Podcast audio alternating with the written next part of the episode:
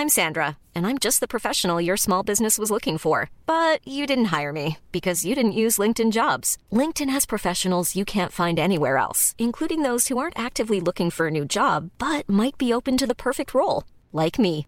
In a given month, over 70% of LinkedIn users don't visit other leading job sites. So if you're not looking on LinkedIn, you'll miss out on great candidates like Sandra. Start hiring professionals like a professional. Post your free job on linkedin.com/people today.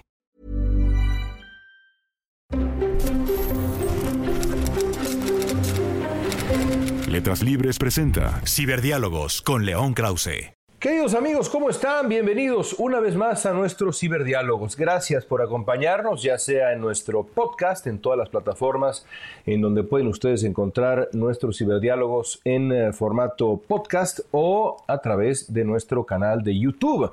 Si nos están escuchando, gracias. Si nos están viendo y escuchando, gracias también.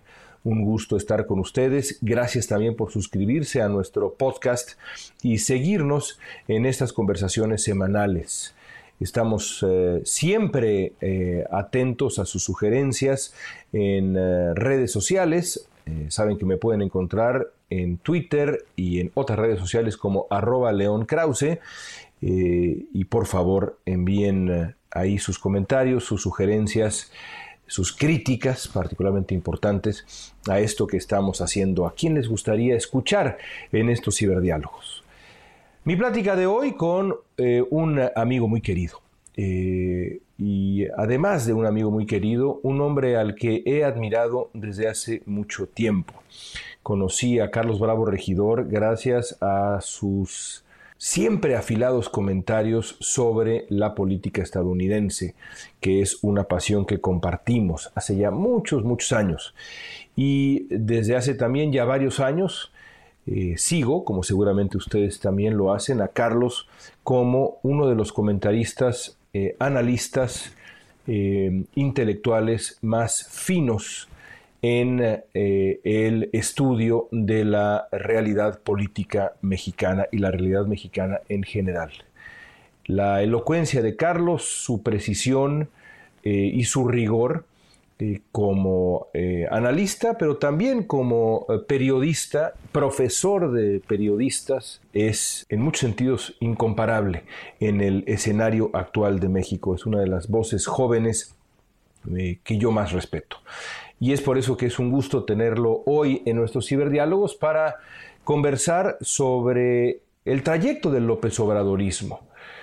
Cómo se acercó Carlos a el fenómeno que ha sido Andrés Manuel López Obrador desde antes de la elección del 2018, cuando publicó eh, ensayos de verdad notables sobre López Obrador, ya sea él en lo individual o acompañado de plumas también muy interesantes, y cómo ha evolucionado Bravo Regidor en su análisis y su apreciación del López Obradorismo, que le espera a México también eh, que se juega México en las elecciones de principios de junio. Eh, eso y mucho más conversé con Carlos Bravo, regidor, y nuestra charla a continuación. Carlos, es, es, un, es un, gran gusto eh, tenerte conmigo en Ciberdiálogos. De verdad, gracias, gracias por tu tiempo. Eh, déjame comenzar con... Eh, has, escrito, has escrito varias piezas, ya sea, ya sea tú solo o bien acompañado, varias piezas que yo considero icónicas de antes de la elección presidencial y durante el gobierno de Andrés Manuel López Obrador. Regresé a, leer aquella pieza que escribiste con, con Patrick Iver em, antes de la elección presidencial eh, en la que comienzas o comienzan sugiriendo que a López Obrador se le ha comparado con varias figuras a lo largo de los últimos años. Mm, decían ustedes que eh, comparaciones López Obrador con Lula, con Lenin, con Hugo Chávez, con Jeremy Corbyn, con Donald Trump. Y hace unos días, eh, Patrick Iver eh, decía a Forbes que pues está por verse si López Obrador es Hugo Chávez o es eh, Franklin Delano Roosevelt. Y yo te quiero preguntar, quiero comenzar con esto. A dos años del gobierno de López Obrador, ¿a quién se parece? ¿Se le puede comparar realmente con alguien? Eh, bueno, muchas gracias por la invitación, León. Sabes que es un, gustazo estar aquí contigo. Eh, pues mira, sí, yo creo que en efecto, en, aquella, en aquella entrega que hicimos Patrick y yo, pues que habrá sido primer semestre del 2018, en efecto, nos llamaba la atención esa suerte de superpoder que desplegaba López Obrador para poder ser, eh, digamos, creíblemente comparado con figuras tan disímiles, ¿no? Y nos parecía quizás una, una señal como de, pues, lo que activaba en distintas audiencias, ¿no? El tipo como de, de pues, ahora sí que de recurso de la imaginación eh, que provocaba entre, sus, entre distintos observadores, distintos analistas. Hoy en día la verdad es que te diría que eh, pues esas comparaciones ya están mucho más restringidas en términos de la imaginación y que ahora pues podemos empezar a hacerlas ya más basados en evidencia, ¿no? Eh, en cierto sentido todo aquello era pues un ejercicio basado un poco pues en antecedentes, pero pues también eh, en medio de mucha incertidumbre sobre cómo iba a gobernar López Obrador. Eh, y ahora bueno pues ya tenemos casi pues digamos a finales de este año ya irá a la mitad de su sexenio. Y creo que es importante, digamos, antes de responderte la pregunta, también decir que López Obrador ha sido un político muy hábil, para que buena parte del electorado de la ciudadanía lo evalúe más por sus intenciones que por sus resultados. Y creo que es una, esa es una tendencia que tenemos que empezar a combatir sistemática y deliberadamente, porque al final lo que importa son los resultados, son los impactos de la política, eh, en fin, es la gestión, eh, ¿no? Y en ese sentido te diría que para mí, pues visto los resultados hasta este momento, pues no se parece a ninguno de aquellos que habíamos dicho. Eh, por ejemplo, yo no veo eh, un, resultados económicos prometedores o satisfactorios como los que llegó a tener Lula. Recordarás muy bien toda aquella incluso mitología, habría que decirle casi del milagro brasileño, ¿no? Todo el mundo se subió al tren, lo recordarás, ¿no? De Brasil ahora sí despega, ¿no? Eh, tengo, tengo un amigo que hace la broma, ¿no? De que lo peor que te puede pasar cuando eres político es que The Economist te ponga en su portada como la nueva promesa, man. Porque ya sabes o, que... En el caso de Peña Nieto, Time. O Time, exacto, ¿no? Ese tipo de... Esos son muy malos indicadores, ¿no? Este, entonces yo, yo no veo para nada, por ejemplo, esa, esa trayectoria que era de alguna manera de las más halagüeñas o incluso quizás de las más deseables, que fuera como por ese camino un gobierno de izquierda productivo y moderno. Exacto, progresista, eh, muy, eh, muy, muy capaz de construir, eh, digamos, pactos con otras fuerzas, ¿no? Algo que se le critica, digamos, desde las alas más puristas de la izquierda brasileña, ¿no? Que Lula fue demasiado pragmático y que quizás privilegió la gobernabilidad sobre la transformación, o sea, hay una serie de críticas, algunas pues válidas y tal, pero para nada está, digamos, en ese circuito o en esa liga López Obrador. Y vinculado al mundo también, el, Brasil de Lula. Sí, muy importante eso, eh, y para nada está ahí. O sea, creo que se, creo que esa vía ya podemos decir que, pues no, este, desafortunadamente por ahí no la emprendió la presidencia de López Obrador. También noto, por ejemplo, eh, que hay eh, mucho, eh, mucha ansiedad y mucha preocupación, digamos, por lo que podemos denominar una deriva chavista, ¿no? de mucho antagonismo, de estar constante, mucha vehemencia, ¿no? estar constantemente en el pleito, de estar saturando el espacio público con sus palabras, con su presencia, ¿no? O sea, todos tienen de alguna manera un ganchito que hace, digamos, posible o imaginable la comparación. Eh, yo en el caso chavista, eh, digamos, soy renuente, sobre todo por una razón, por dos razones muy prácticas. La primera es que eh, una de las condiciones de posibilidad fundamentales del chavismo eran los precios del petróleo. sin esa cantidad inmensa de riqueza a su disposición, Chávez no hubiera podido hacer pues la mayor parte de lo que hizo. Y creo que López Obrador, eh, podríamos, digamos, si, si, queremos estirar un poco la comparación, digamos, bueno, a lo mejor tiene intenciones chavistas. Su problema es que es pobre. No, no tiene ese dinero, ¿no? Y no lo va a tener. Claramente ya lo que uno ve es que las perspectivas para este gobierno, pues va a ser un gobierno, digamos, en situación de tremenda precariedad económica. Lo es ahorita y lo va a seguir siendo. Pero la, intención de construcción clientelar se parece, aunque con recursos distintos, ¿no? Exacto, sí, uno puede ver, eh, exacto, intenciones clientelares, e, erosión institucional, ¿no? Eh, deslegitimación de cualquier tipo de oposición, polarización, o sea, cosas parecidas, sí, eh, pero a mí me parece que esa es una cosa muy a tomar en cuenta. Esta sería, digamos, como te digo, ¿no? la versión del chavismo. El chavismo sin dinero sería muy distinto. Eh, ¿no? Incluso me parece como para poner en entredicho si podemos llamarle así, esa, esa, eh, esa capacidad de gastar y la, la, discrecionalidad con la que Chávez podía mover dinero en Cuba, eh, financiar este, cosas, oposiciones en otros países, o sea, también ahorita que decías lo de Lula y su inserción en el mundo, Chávez también estaba muy insertado en el mundo.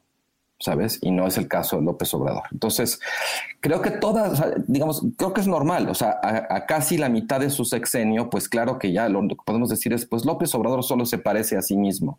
Pero, ¿no? Eh, eh, digamos, cuando de pronto eh, a estas alturas, con, lo que, con lo que ya hemos visto, con lo que ya hemos vivido, con la circunstancia de la pandemia, con esta suerte de inmovilidad del proyecto López Obradorista en ambos sentidos de la, de la palabra, la incapacidad de reinventarse frente a la emergencia, eh, entre otras cosas. ¿Se puede todavía considerar que López Obrador en los cuatro años que le restan podría convertirse en una figura, digamos, transformacional como eh, Franklin Delano Roosevelt, como sugería Patrick Iver en Forbes? Eh, yo no estoy de acuerdo con eso. Este, una de las cosas bonitas de coautorear de pronto es tener que resolver ese tipo de diferencias, ¿no? Eh, lo último que coautoreé con, con, Patrick y también con Humberto Beck, eh, pues no, el, texto no, dice eso, porque pues no, no, no, hay cosas en las que no podemos ponernos de acuerdo, ¿sabes? Y el texto de alguna manera lo que refleja es pues un espacio, un territorio donde todos estuvimos cómodos, diciendo lo que hay ahí, ¿no? Entonces, sí, para mí, para mí la comparación con Roosevelt ya quedaría absolutamente descartada. Para mí el que sería más susceptible de, una comparación de esa naturaleza sería Biden. Claramente. Claramente, o sea, ahí sí ves, ves como elementos. Y, es, interesante, de todas maneras, eh, porque quizás eh, Roosevelt es una de las figuras internacionales con, como de cuyo brillo López Obrador ha tratado más de alguna manera como de embarrarse. Es un referente, es un referente, tú lo ves en sus libros, eh, incluso en su relación con Estados Unidos, siempre habla del presidente Roosevelt como, como un referente histórico eh, y, claramente, lo, claramente lo admira y ha tratado de, emularlo. ¿Por qué, no, ¿Por qué no se le puede comparar con, con Roosevelt? Es decir, eh, ¿en dónde notas las, las diferencias más marcadas entre lo que lo que hizo eh, eh, en su tiempo para transformar la concepción misma de la sociedad estadounidense y lo que eh, no solamente ha tratado de hacer López Obrador, sino ha conseguido realmente López Obrador, que yo estoy de acuerdo contigo, son pocas cosas si de eso se trata, si de esa transformación famosa y profunda se trata, y progresista se trata. Mira, yo, creo que una de las condiciones de posibilidad de la, de la República Rooseveltiana tiene que ver también con el contexto internacional, ¿no? O sea, después de la Gran Depresión y, bueno, encaminándose hacia, lo que terminó siendo la Segunda Guerra Mundial, había un contexto internacional de mucha tensión, de mucho miedo, existía también, digamos, el fantasma de la amenaza comunista, eh, el, el, tremendo problema económico, el desempleo, ¿no? la depresión, o sea, había, digamos, todas las condiciones para tener una política económica muy agresiva, extraordinariamente agresiva, eh, agresiva en el buen sentido, quiero decir, como de, ambición. Sí, claro. Yo no veo para nada un contexto ni remotamente similar en, el caso de López Obrador, no porque no haya un contexto de emergencia, sino porque López Obrador muy deliberadamente ha asumido una actitud muy conservadora ante esa emergencia. De hecho, te diría que yo creo que el, último, el último tren para ese viaje se fue con el COVID. O sea, si había una oportunidad para que López Obrador de alguna manera tratara de reencauzar su gobierno en esa dirección, digamos, progresista, de una política económica más agresiva, ¿no? De, un gasto ambicioso, de, de, reconstrucción, era ahí, ¿no? Por ejemplo, López Obrador había sido muy renuente a pesar de que en los flancos, digamos, más progresistas de su coalición, era una, hay un tremendo consenso sobre la importancia de una reforma fiscal eh, para tratar pues, de, dotar al Estado mexicano de más instrumentos financieros. Él siempre había sido muy renuente de eso, ¿no? Yo, yo en algún momento dije, bueno, pues el, COVID es la oportunidad, o sea, es la justificación perfecta, eh, y sobre todo para tratar de orientar gasto en un sentido, digamos, redistributivo. ¿no? Y bueno, pues tú, tú, tú lo, recordarás perfectamente, López Obrador fue más austero y más conservador incluso que gobiernos eh, de derecha, eh, pues por ejemplo como el de Bolsonaro, ¿no? el paquete de ayuda o de rescate económico del gobierno de López Obrador ante la pandemia es de los más eh, pequeñitos en términos del PIB, pues de los que tenemos registro. Sí, los, los, los, eh, eh, republicanos más conservadores lo admirarían en Estados Unidos. Esa, esa, esa, es la realidad. Y ahí el contraste es interesante con Biden, que sí toma claramente la pandemia para comenzar este proyecto de, creo yo que en Estados Unidos sin duda sí de transformación en muy poco tiempo además, y lee bien los tiempos Biden porque se da cuenta que a diferencia de otros, de otros momentos como pasó con Barack Obama y la reforma de salud, por ejemplo, y demás, eh, en este momento hay un apetito de una reinvención que provea más oportunidades, que rescate la pobreza a millones de niños. Eh, y de ahí la popularidad de sus eh, de muchas de sus medidas que tienen de verdad registros de popularidad y de aprobación eh, que son históricos. López Obrador no lee ese anillo al dedo, no lo interpreta, no lo interpreta bien, algo rarísimo para un hombre que se ha vendido siempre y nos lo han vendido siempre como como la figura de izquierda moderna pues que esperaba México y que sigue necesitando México. Mira, yo, creo que siempre hubo como esa suerte de ambigüedad respecto a López Obrador, ¿no? O sea, sí hubo mucha gente muy entusiasta, muy esperanzada. Eh, también creo que hubo gente que, digamos, de alguna manera entendía que las circunstancias lo favorecían y que podía de alguna manera eh, representar una oportunidad, pero con mucha eh, con mucho recelo, mucho escepticismo también, pues porque López Obrador tampoco salía de la nada, ¿no? Y tampoco, a pesar de que él fue muy exitoso para de alguna manera representarse como un outsider, ¿no? Y, y, desplegar de alguna manera esa retórica o esa imagen, pues nunca ha sido un outsider, ¿no? Yo este, siempre repito esto, en todo caso es el insider from within, ¿no? Eh, en ese sentido, yo lo que te diría también es que hay una serie de circunstancias también eh, que, me, parece que tenemos que dar un pasito e ir más allá de la figura de López Obrador para entender la base social y, y, el contexto en el que llega al poder. Si tú comparas a los tres López Obradores de sus tres campañas, curiosamente el más moderado es el de 2018. Eh, y además llega en un momento muy distinto con un gobierno anterior realmente muy desacreditado, como no estuvieron, hay que decirlo, ni el gobierno de Fox ni el gobierno de Calderón. O sea, ambos de esos gobiernos, si, tú revisas resultados, si revisas encuestas, pues más o menos la libraban, ¿no? O la libraban comparados con Peña Nieto, que realmente fue, sobre todo a partir de su segunda mitad, un poquito antes, pues un gobierno que no solamente se volvió muy impopular, sino que además abandonó de alguna manera la cancha, dejó de tratar de argumentar eh, su caso, su visión, ¿no? En contraste con lo que hizo el primer año, recordarás, donde era realmente una planadora de reformas, el pacto por México. No hizo falta cambiar la constitución para generar incentivos en el Congreso. O sea, realmente era eh, empezó muy fuerte y terminó muy mal. Entonces creo que todo, todo eso se combinó de alguna manera para que López Obrador nunca reconoció sus errores, nunca reconoció sus derrotas, pero creo que aprendió de ellas Y uno de esos aprendizajes fue que para, digamos, para tener realmente posibilidades de, de ser presidente tenía que volverse un poco más conservador, o mucho más conservador, porque el electorado mexicano es un electorado mayoritariamente conservador. Y creo que ahí pues encontró la cuadratura del círculo. Y en parte también, dada la debilidad institucional, eh, fiscal del, Estado mexicano, pues también todo proyecto de transformación pues tiene, tiene que habérselas como con, con esa suerte como de, de, resistencias, de restricciones. Y pues muchos de los de lo que hemos visto con López Obrador no creo que haya estado en sus intenciones originales.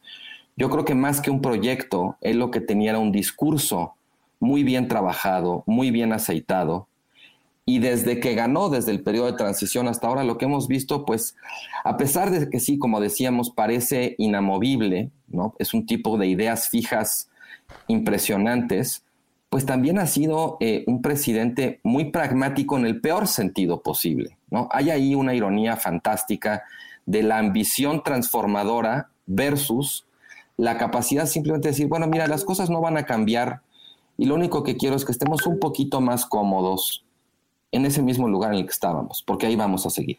Ahora, el, eh, em, yo creo que hay evidentemente, y en nuestras vidas incluso, eh, eh, un antes y un después, y ese antes y un después, ese antes y después es evidentemente la, la pandemia que pone a prueba el proyecto de absolutamente todos eh, los funcionarios públicos o todos los eh, eh, gobernantes en el planeta, desde el alcalde de Los Ángeles, que tenía la prioridad de la indigencia, por ejemplo, y, otras cosas, el gobernador de California, el presidente de Estados Unidos en aquel momento y por supuesto el presidente de México, y cada gobernante tiene que reaccionar distinto, se, se ve obligado a ajustar frente a la emergencia. ¿Cómo reacciona López Obrador a la, a la, emergencia? Con la evidencia que tenemos ya ahora, no solamente a la emergencia sanitaria, sino a la emergencia económica, ya decías algo sobre su disposición a cerrar la cartera antes que abrirla para apoyar a la gente, eh, que en un, en un, hombre de, eh, digamos, de agenda progresista es de verdad impensable. Pero, eh, ¿cuál será el veredicto de la historia frente a la reacción de López Obrador y la gente que le rodea? Duros en esta suerte de pragmatismo malentendido, como tú lo señalas, como López Gatel, ¿cuál será el juicio? ¿Cómo será el juicio de la historia? Pues mira, en algún momento, este, yo, yo, yo, lo, lo resumía de esta manera. Frente, a la, frente al choque, frente a la disrupción de dimensiones históricas que representa la pandemia, la verdad es que pues la, la autodenominada cuarta transformación va a ser una anécdota. O sea, la transformación es el, o sea, la transformación la trajo el COVID. Y, es el impacto realmente transformativo va a ser el COVID. Eh, y, no deja también de ser este, interesante pensar que un presidente con tanta ambición histórica, al que tanto le gusta insertarse digamos, dentro de esa dimensión simbólica del pasado y los héroes y tal, se haya mostrado en realidad tan lento y tan incapaz de reconocer la oportunidad histórica le presentó eh, con una circunstancia como esta, ¿no? Eh, yo creo que será recordado, por ejemplo, eh, con, esta, este absoluto, no, sé cómo llamarle, porque con las palabras que se me ocurren creo que lo abaratan, ¿no? no es un malentendido, no es un despropósito, es algo mucho peor de, decir que la pandemia vino como anillo al dedo. Hubiera podido venir en efecto como anillo al dedo, porque, o sea, como lo sabes, las emergencias, las situaciones excepcionales, en cierto sentido, son llamados al ejercicio del poder. Claro. ¿No? Eh, un desastre natural, una crisis económica, pues de alguna manera derriba barreras eh, que en situaciones normales existen o representan de alguna manera restricciones o recelos lo que podía haber tardado años, de pronto se puede resolver en cuestión de días. Ocurrió en Estados Unidos con el paquete de estímulo económico, impensable desde el punto de vista de los republicanos en cualquier otra circunstancia, incluida la actual, ya cuando se trató de aprobar un paquete más grande o de infraestructura, impensable en aquel momento, vámonos, porque había que inyectar dinero a, estimular la economía. Exacto, entonces, fíjate el, sentido en el que López Obrador terminó representándose de alguna manera la, pandemia como algo que le venía anillo, como anillo al dedo, es exactamente el sentido contrario. Pero ¿a qué se refería, crees tú, realmente con esa expresión? Yo, yo lo he pensado mucho. ¿A, qué se refería con eh, me viene como anillo al dedo? Yo, yo pensé que se, que se refería precisamente eh, a eso, a decir, bueno, ahora esto me va a permitir poner en práctica ciertas cosas que quizá en otro momento no habría yo podido, que tienen que ver con una transformación de verdad progresista en, en México. Ahora no estoy tan seguro, no, no sé a qué se refiere. Por supuesto hay lecturas siniestras como, eh, como, la, como, conviene quizá la pauperización del país a un, a un hombre eh, eh, que, acostumbra las estrategias clientelares, el, asunto de la vacunación y el uso electoral. Yo, yo me, me quiero resistir a esas lecturas siniestras, pero te pregunto, ¿a qué se refería realmente? Mira, yo, yo creo que a lo que se refería, hemos estado hablando ahorita de la oportunidad en términos de poder ejercer poder. ¿no? Eh, yo creo que en el caso de López Obrador, más que querer ejercer poder en ese sentido de ambición transformadora, eh, vino como anillo al dedo porque también de alguna manera eh, pues le permitió apretar en términos de control político. Incrementar el control político no es necesariamente lo mismo que mejorar, que, aumentar tu capacidad de ejercer poder. ¿no? Creo que es en ese sentido. O sea, por ejemplo, eh, uno puede contrastar la política que ha asumido México respecto a la vacunación. Creo que ese sería un buen ejemplo, ¿no? Eh, es verdad que ha habido un problema de acceso a las vacunas y que no han llegado con la celeridad y en el volumen que se esperaban, pero también es cierto que las vacunas que hay tardan mucho en ponerse porque en realidad todo parecería indicar que hay una suerte como de política de la dosificación, pues que sería contrario a cualquier sentido como de urgencia respecto a llevar, o sea, de lo que se trata no es de tener vacunas, es de ponerlas, ¿no? O sea, finalmente eso es lo que, lo que puede ayudar a darle la vuelta a la situación. Y uno compara, por ejemplo, eh, ahorita para seguir con lo de Biden, qué fácil es en Estados Unidos vacunarse. Eh, claro, es fácil porque hay muchas vacunas, pero también es fácil porque se ha de alguna manera aprovechado toda la capacidad instalada para que quien se quiera poner una vacuna no tenga que trasladarse, creo que son más de cinco millas desde su domicilio para poder ponérsela. ¿no? Así En el caso mexicano ha habido un ejercicio eh, tremendo de control político para que quede claro que el único que pone las vacunas es el gobierno federal. Ahí tienes un ejemplo de, lo que te decía, la diferencia entre ejercer poder y, querer simplemente aumentar el control político. Acumularlo. Sí. Eh, haciendo una lectura de, estos dos años y acercándonos a hablar de la, de la elección que se acerca, que eh, me, me, interesa tanto tu opinión, que nos la compartas.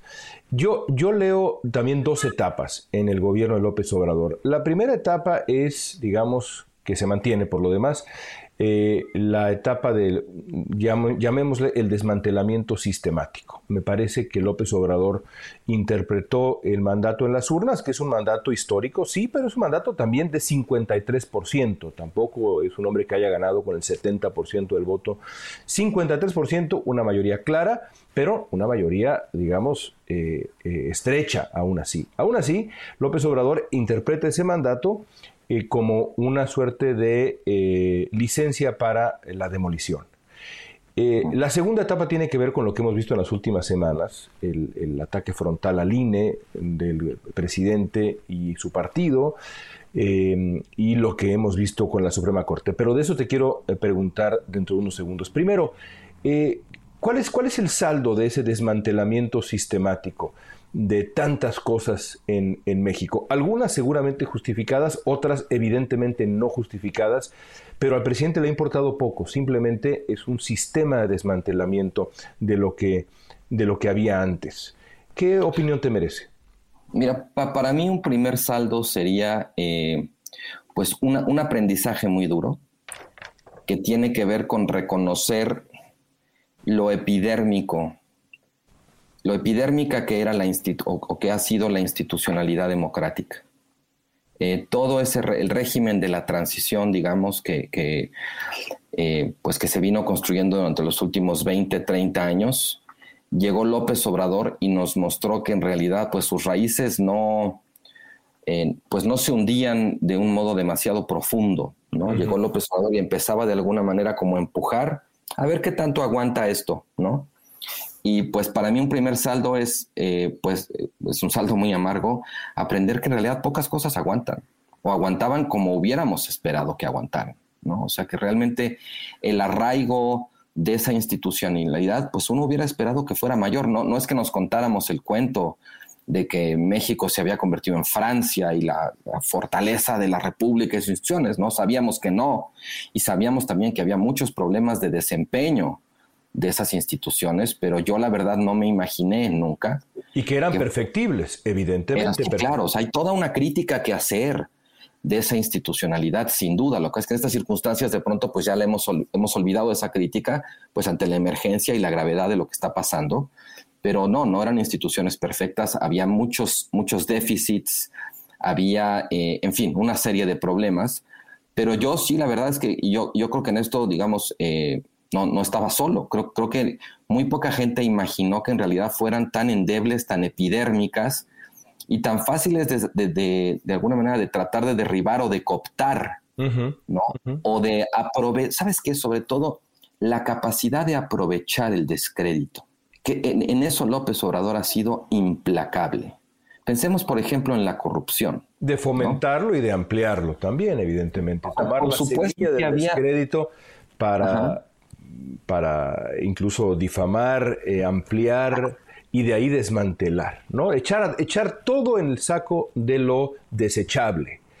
Todo es desechable, porque todo es digno de sospecha. Todo es oposición, antagonismo al, mí y al pueblo, que en el fondo somos lo mismo. Es un poco el sistema, ¿no? Para mí, para mí un ejemplo puntual y muy sintomático es el tema de la corrupción. O sea, después del sexenio de Peña Nieto, por supuesto que había un agravio, un hartazgo, un profundo enojo ciudadano respecto a la corrupción. Y eso fue, pues, combustible para la, candidatura de López Obrador. López Obrador llega con un discurso, además de muchos años, o sea, en cierto sentido, eh, la corrupción en el sexenio de López Obrador, pues, terminó dándole la razón, al, eh, perdón, en el sexenio de Peña terminó dando la razón a López Obrador en cuanto a la centralidad de la corrupción como uno de los principales problemas de la vida pública en México.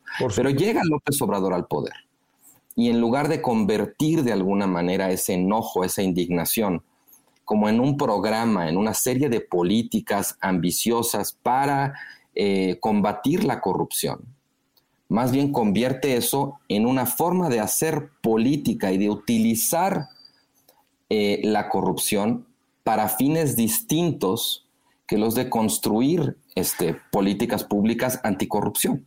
¿no? En eso ha sido, eh, pues creo que implacable y exitosísimo respecto a esos otros fines. ¿no? Eh, entonces, para mí ese sería un primer saldo, ese aprendizaje o esa simplemente como conciencia de, cómo las cosas estaban acomodadas en cierto sentido en México, quizás no tanto para resolverlas, pero sí para utilizarlas en contra de la propia institucionalidad y del propio régimen de la transición, pues que engendró muchos de esos problemas. ¿no? O sea, el tema con López Obrador es que da la impresión de que su actitud respecto a los problemas no es tanto querer resolverlos, sino utilizarlos para hacer política. Eh, la siguiente etapa, yo insisto, es eh, lo que hemos visto en los últimos, en los últimos días. Eh, y creo que hay eh, una, escalada en, ese, en esa disposición rumbo al desmantelamiento institucional del, país y esa escalada tiene que ver con lo que yo leo como un atentado directo en contra de la división de poderes, eh, y por supuesto contra la autoridad electoral. Para mí esto lleva la discusión ya a, otra, a otro nivel, a otra escala, evidentemente. ¿Cómo, cómo reaccionas a lo que hemos visto? Eh, y para ponerlo un poco en contexto, es decir, el, caso de Salgado Macedonio, la respuesta del INE y la reacción del eh, partido oficial, no hay que olvidar que Morena es el partido oficial, que lanza de inmediato un eh, anuncio en el que acusa al árbitro electoral de corrupción, comienza una campaña en contra del consejero presidente, de otro de los consejeros, de la institución en general, el presidente la avala eh, y va incluso más allá en esa, en esa campaña desde eh, el escenario más alto, con el, con el megáfono más histriónico y estridente posible. Incluso llega el asunto al grado de que el candidato en cuestión, Félix Salgado Macedonio, amenaza públicamente al consejero presidente del Instituto Nacional Electoral. Eso es solo el INE por no hablar del caso de la Suprema Corte, que es, a mi juicio, todavía más grave. Eh, ¿Adviertes, adviertes eh, digamos, em, esta escalada en, la gravedad de lo que vivimos o exagero? No, no, yo, yo creo que sí existe esa escalada. Eh, en cierto sentido, no es sorprendente porque López Obrador siempre ha tenido un discurso muy crítico quizás es una palabra muy benevolente para esto, muy hostil, muy antagónico con respecto a instituciones como el INE, ¿no? Siempre además ha, avisado que para él la justicia es más importante que la ley. Salvo, cuando, esas instituciones le benefician, porque le pareció ejemplar la elección del 2018, Carlos. Ejemplar. Las otras no, pero el 2018, qué proceso maravilloso. Aunque, aunque recuerdo haberlo oído decir como, a pesar de esas instituciones, ganamos con tanta ventaja que no, o sea, de todas maneras, o sea, Había él nunca matices de sospecha.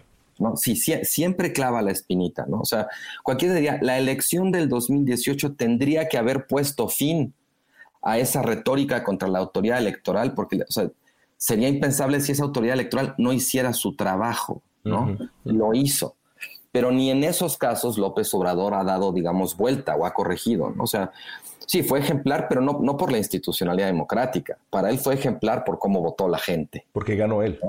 Porque ganó él. Eso es lo ejemplar en, ese contexto. Yo creo que eh, no es sorprendente, digamos, en el sentido, como dice el refrán popular, de que el que avisa no traiciona. y en muchos sentidos, López Obrador, pues nos ha venido avisando, ¿no? De, de, esa suerte como de tensión permanente que él tiene con las instituciones que le representan un límite, una restricción. Pero sí es sorprendente en otro sentido, León, que creo que tiene que ver con un presidente tan fuerte en términos de su aprobación pública como López, que sigue siendo López Obrador, o un partido que va tan adelante en las intenciones de voto como Morena, como por qué querría pelearse con el árbitro. ¿no? Uno puede entender, aunque no, no lo comparta desde el punto de vista de la, de la lealtad o del compromiso democrático, que un candidato que va perdiendo, pues puede tener el incentivo de tratar de cuestionar a la autoridad electoral, de hacerse la víctima como parte de su estrategia, ¿no? Puede no estar de acuerdo, pero tiene una racionalidad y puede, digamos, puede derivar en ciertos réditos, ¿no? La pregunta aquí es, ¿Por qué alguien que, tiene tanta aprobación y un partido que tiene la, o sea, que es claramente eh, mayoritario en el sentido de que la mayor parte de la gente manifiesta su intención de voto por ese partido? ¿Por qué te quieres pelear con el ¿Por qué te quieres pelear con el árbitro cuando vas ganando? Mira, tú eres, tú eres futbolero, ¿no? Y sabes que, bueno, pues cuando vas perdiendo, pues te calientas, te enojas, estás sensible, ¿no? Pero cuando vas ganando, ¿por qué habrías de pelear con el árbitro? Más bien lo que quieres es pues, que el árbitro haga su trabajo y tú ganar, digamos, bien y de buenas, ¿no? Con todas las de la ley. Para mí esa sería, digamos, para volver a lo que estabas diciendo, una señal del escalamiento, ¿no? Eh, claramente López Obrador o Morena no necesitan pelearse con el INE porque estén perdiendo o porque la popularidad de López Obrador esté cayendo. La verdad es que yo de pronto sí leo muchos análisis que, que parten de alguna manera del supuesto de que eso tendría que estar pasando. No, Probablemente pasando, pero no pasa. Y no, y no tendrá que ver con, la narrativa del gobierno, es decir, la narrativa del amigo-enemigo, de que en, esa, en esa confrontación binaria no hay compromiso posible, no hay, eh, por simbólica que sea, por pequeña que sea, no hay derrota que sea admisible, no se puede admitir nada no se puede admitir, bueno, pues sí, eh, no nos, nos, equivocamos, no entregamos los gastos de, campaña, eh, ni modo, eh, vamos a sacrificar a Salgado Macedonio, porque también, vaya, así es la política, pero así es la ley, más allá de así es la política. No hay derrota admisible si es yo contra el mundo, ellos contra nosotros, amigos y enemigos. Es, quizá es un asunto de narrativa. Yo, creo que ese, ese es un, flanco muy importante, digamos, la, eh, la omnipresencia de alguna manera de la narrativa de la transformación, vamos a decirle así. Pero por el otro lado también, eh, frente a esa omnipresencia, hay un, un vacío o un espacio completamente baldío de la oposición, de alguien que esté politizando las fallas, los malos resultados, las mentiras, la manipulación. Me, decía, me, decía, me decía tu tocayo Carlos Elizondo en un diálogo aquí en Ciberdiálogos que a López Obrador le hace mucha falta, bueno, no que a él le haga falta, él está feliz sin tenerlo, pero que a México le hace falta un López Obrador para López Obrador. Sí, por supuesto, por supuesto, exactamente, ¿no? Eh, y bueno, podemos ahorita, si quieres, hablar sobre cuáles, cuáles quizás serían las causas que expliquen esa ausencia o ese vacío pero digamos, más allá de entrar a esas causas, yo creo que hay una suerte como de principio de, realidad que reconocer aquí, ¿no? Eh, yo lo decía eh, en esta semana, yo creo que hay muy buenos argumentos para querer votar por la oposición en la, en la elección intermedia que viene en junio próximo, eh, argumentos que yo enteramente comparto, pero también pues volteo y leo encuesta tras encuesta y veo que es por alguna razón esos argumentos pues no están haciendo mella en la intención de voto. De hecho, si ves las encuestas desde noviembre pasado hasta ahora, la verdad es que parece bastante estable la distribución de las preferencias, ¿no? Morena está en un sólido, digamos, promedio de 33% en preferencias brutas. Luego hay un, electorado muy grande de cerca del 30% que no responde, que está, diríamos, como indeciso.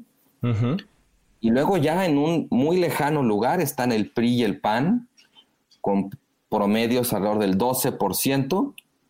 Y luego ya, digamos, siete partidos que se pelean el cerca del 13-15% restante, ¿no? Esa distribución, se te se ha mantenido, digamos, estable, a pesar de pues, todas las cosas que han pasado entre noviembre pasado y ahorita, y todos estos argumentos que te digo, que si el sistema de partidos o el sistema de la opinión pública funcionaran como normalmente esperamos que funcionen, pues tendría de alguna manera que estarse trasladando todo eso a la cancha de cómo está decidiendo la gente votar. Sí. Y no se está trasladando. Entonces también hay una parte en la que yo te puedo decir, yo entiendo y comparto los argumentos que existen para votar por la oposición, pero no puedo cerrar los ojos ante el hecho de que en las encuestas parece que esos argumentos no están volando.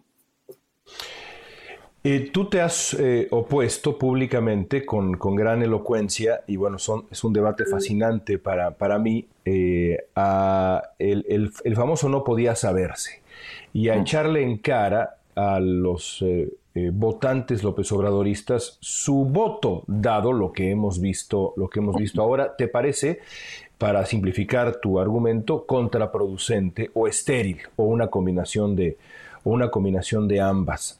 Ahora, eh, en la situación actual, que no es nada más una comparación, un contraste de proyectos políticos, no se trata nada más del proyecto político del López Obradorismo con el proyecto político del PAN, PRI, PRD, Movimiento Ciudadano. E, e, es, a mi entender, sobre todo después de las últimas semanas, un contraste que tendría que ver con eh, una serie de opciones que eh, son perfectibles y, son, eh, y tienen seguramente muchos errores y demás, contra un proyecto que claramente ha demostrado que quiere el desmantelamiento institucional de México. Para mí el debate es distinto ya en este momento. Pero te pregunto, eh, tú no eres opositor, yo tampoco soy opositor, ni mucho menos, no somos miembros de la oposición, nos dedicamos a otra cosa, somos periodistas, pero eh, vamos a entretener el ejercicio de imaginación eh, de estrategia política. Con todo esto que he mencionado, ¿qué debería decir la oposición en, en, esta coyuntura? El 2024 todavía es lejano y no estará López Obrador, uno supone, en la boleta. Ahora, ¿qué tendría que decir la oposición? ¿Énfasis en los resultados? ¿Qué tendría que decir? Mira, yo, yo, a mí no me parece difícil responder a la pregunta de qué tendría que decir, porque creo que su tarea, muy evidentemente, sería tratar de politizar eh, los malos resultados, tratar de politizar la decepción, incluso se podría poner, digamos, subir dos rayitas y decir la traición de López Obrador a su propia causa, a su promesa, ¿no? Tratar de politizar eh, pues la desesperanza en la que ha desembocado un movimiento que había hecho de la esperanza uno de sus grandes motores. O sea, el qué decir no me parece un misterio, honestamente. Para mí el misterio está en la pérdida de voz de la oposición. O sea, el hecho, por ejemplo, para poner un caso puntual y no estar hablando tan en abstracto, los videos de Ricardo Anaya, ¿no? Ves que ha estado muy activo, si tú escuchas lo que dice Anaya, dice cosas que tienen mucho sentido. O sea, claramente el tipo entiende de lo que está hablando, hace críticas muy bien acomodadas, eh, muy bien formuladas, da golpes muy bien puestos. El problema no es eso. Claramente estudia. Claramente estudia. Claramente estudia, ¿no? Claramente sí. El problema eh, no es lo que dice. El problema es, creo, la falta de credibilidad que tiene su voz. ¿Sabes? Y creo que eso es algo que en mayor o menor medida comparten las oposiciones. O sea, todavía no, las oposiciones no han logrado recuperarse del golpe brutal a su credibilidad que se fue construyendo sobre todo durante la campaña de 2018. ¿Es justo ese descrédito? Eh, eh, eh, no cierro los ojos en ningún sentido al, al, siglo XX mexicano cuando pienso en el PRI y bueno, cualquier persona que conozca remotamente mi trayectoria personal frente al priismo y frente al presidente Peña Nieto y frente al candidato del PRI en el debate presidencial y demás, sabe perfectamente bien cuál es mi disposición frente a lo que fue el PRI. Eh, pero eh, me pregunto si, eh, en el caso de Anaya, pero en el caso de la oposición en general, ese descrédito es, es merecido. Y pienso, por ejemplo, en otros casos eh, uno que he seguido mucho y lo he seguido también en Ciberdiálogos, que es el caso salvadoreño, en donde una figura eh, enormemente carismática se ha hecho ahora de todo el poder, Nayib Bukele, y lo ha hecho a través de una estrategia, digamos, eh, muy parecida a la que estamos describiendo, en esteroides. Nada más que allá, las, la oposición, los dos grandes partidos salvadoreños, el FMLN y Arena, eran, digamos, absolutamente corruptos, demostrablemente corruptos, y es muy difícil salvar a una sola figura. Parecido en cierto sentido a lo que era el bipartidismo venezolano también antes de Hugo Chávez. ¿Esa oposición mexicana merece el descrédito universal que, a que le ha impuesto López Obrador? Es una muy buena pregunta. León. La verdad es que no, no, no la había pensado hasta ahora. Yo lo daba un poco como por un hecho, ¿no? Decía, pues está desacreditada, sí, pero, ok, sí se está desacreditada, merece ese descrédito. Yo creo, digo, perdóname, yo sé que esta es, la, esta es la respuesta que nadie quiere nunca, ¿no? Pero es la más honesta que puedo darte. Depende. Mm. ¿no? Depende de qué estemos hablando. O sea, yo creo, por ejemplo, que en términos de corrupción, la verdad es que sí. O sea, sí hubo mucha corrupción, sobre todo durante el último sexenio y no nada más del partido en el poder, ¿no? Sabemos los moches en el Congreso, las gubernaturas a nivel local, eso era un, carnaval de robadera, ¿no? O sea, creo que en términos de corrupción, pues la verdad sí. La clase política tradicional en su conjunto, pues es muy difícil de rescatar, ¿no? Eh, la cantidad, de, la acumulación de escándalos, lo recordarás, ¿no? Esta, esta sensación, yo, yo la recuerdo muy bien, la sensación de que el país estaba en llamas, ¿no? Y la, la, clase dirigente estaba encargada, o sea, se encargaba no de tratar de apagar esas llamas, sino de sacarles provecho, ¿no? en, ese sentido, por ejemplo, te diría que para mí sí es muy merecido el descrédito. Ahora, provecho, provecho incluso personal, provecho incluso por supuesto, provecho político, provecho personal, ¿no? Ahora, por, en términos de políticas públicas concretas, creo que no.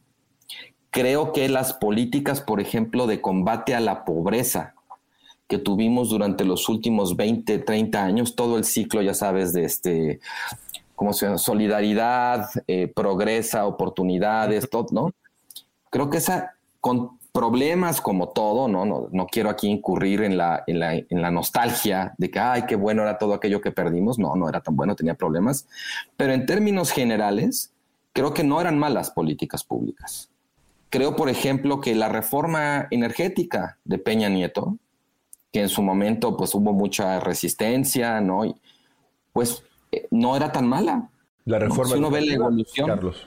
La educativa. ¿Cómo? La educativa también perfecta. La educativa, que tenía muchos problemas. A mí siempre me pareció, eh, digamos, muy problemático la manera en que la reforma concebía al maestro como un problema o como una resistencia que había que derrotar y no como al aliado indispensable para ejecutar, para implementar la reforma. Estoy de acuerdo. Con todas esas críticas aparte, la verdad es que en esos casos así puntuales y concretos, pues uno diría, pues no, ahí no merece, a lo mejor no estamos hablando ya de las personas como tales, pero sí de su gestión en términos de, la responsabilidad pública que tuvieron. Y por ahí sería posible pues tratar de rescatar, si bien a lo mejor no sus reputaciones, por lo menos sí sus resultados y su viabilidad futura para la democracia mexicana que necesita de, la oposición. Es, es, es, evidente. A ver, Carlos, terminemos, terminemos con, esto. Em, ¿Qué está en juego en las elecciones que se acercan en menos de 50 días en México? ¿Qué realmente se juega México? Sin dramatizar, eh, no es mi intención, pero también, eh, digamos, observando de manera eh, objetiva lo que está sucediendo eh, este, este México en llamas en muchos sentidos que estamos viendo, eh, porque lo estamos viendo. Eh, ¿Qué se juega el país en las elecciones que se acercan? Mira, antes de contestar tu pregunta, solamente déjame introducir un matiz en lo del término, en lo de la dramatización o la desdramatización. Yo creo que la situación es muy dramática y, creo que no exageran quienes ven esta elección quizás como una última oportunidad o la última aduana, digamos, de, la, eh, de un desmantelamiento democrático. creo que hay muchos elementos que sustancian esa visión, pero precisamente porque la situación es tan dramática, creo que hay que acercarse a ella con la cabeza fría, más que contagiados como por el, eh, pues por un cierto dramatismo, por el dramatismo, por ejemplo, de, las, de la épica de la transformación o la épica de la resistencia. O sea, yo creo que aquí sí hace, hace falta mucha frialdad y mucha inteligencia para poder eh, pues acercarnos a una situación tan dramática, ¿no? Entonces, yo me refiero a lo, a lo, de desdramatizar desde ese punto de vista, no porque no crea que la situación es dramática, sino porque creo que de alguna manera la, la mejor inteligencia siempre es una inteligencia también que reconoce como una de sus condiciones de posibilidad, pues no, no incurrir en, en, cierto tipo de vehemencia que te nuble el juicio. Por supuesto, ahora, estoy de acuerdo. acercándome ahora a tu pregunta, yo creo que lo que está en juego ya no es honestamente la institucionalidad democrática. O sea, yo creo que si nos hacemos la pregunta, pues no, las instituciones no fueron o no han sido y no creo que vayan a ser digamos, el baluarte de defensa de los valores de los procedimientos democráticos. Creo también que la oposición ya mostró que tampoco lo, puede ser. Y hemos llegado de alguna manera a la última línea, que es el electorado. Lo que está en juego es el juicio del electorado con respecto a los tres primeros años del gobierno del observador. ¿Te gusta o no te gusta? ¿Te satisface o no? ¿Estás contento o estás desilusionado? Creo que esa es la decisión, desde mi punto de vista, que enfrentan los electores.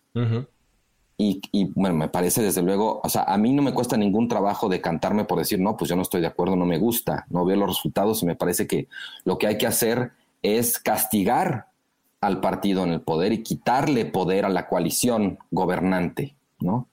Para mí es, es, así eh, y creo que eso es lo que está en juego, o sea, porque finalmente de, esa decisión, de ese voto, se, derivarán consecuencias pues muy importantes en términos de qué va a poder hacer o no el, presidente López Obrador los próximos tres años, ¿no?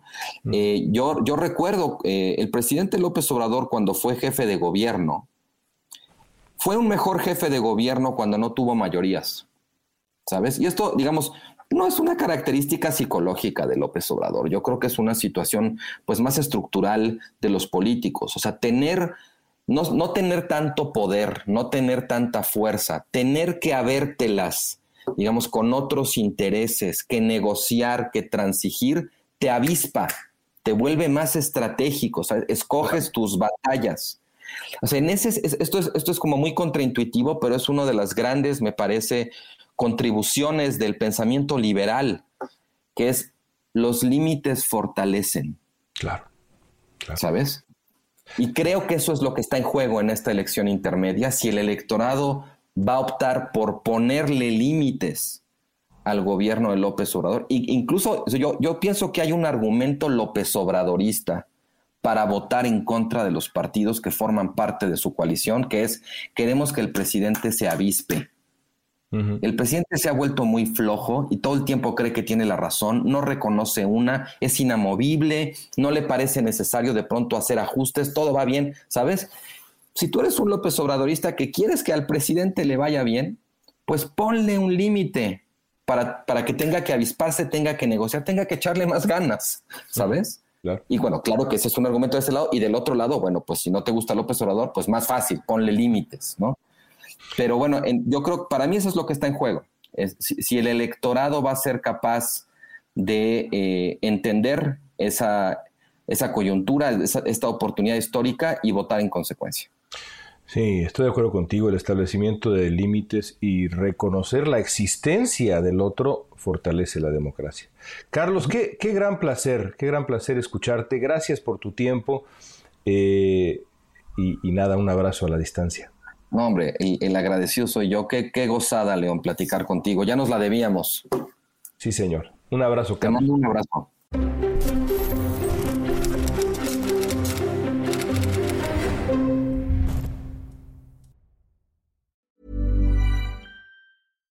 If you're looking for plump lips that last, you need to know about Juvederm lip fillers. With Juvederm Volbella XC and Juvederm Ultra XC, your lip look, whether it's subtle or bold, can last up to one full year with optimal treatment and no additional maintenance. Find a licensed specialist and see if it's right for you at Juvederm.com today. That's J U V E D E R M.com. Add fullness to lips in adults over 21 with Juvederm Volbella XC or Juvederm Ultra XC. Do not use if you have severe allergies or a history of severe allergic reactions, or if you're allergic to lidocaine or the proteins used in Juvederm. Tell your doctor if you have a history of scarring or taking medicines that decrease the body's immune response or that can prolong bleeding. Common side effects include injection site redness, swelling, pain, tenderness, firmness, lumps, bumps, bruising, discoloration, or itching. As with all fillers, there's a rare risk of unintentional injection into a blood vessel, which can cause vision abnormalities, blindness, stroke, temporary scabs, or scarring. For full important safety information, visit juvederm.com.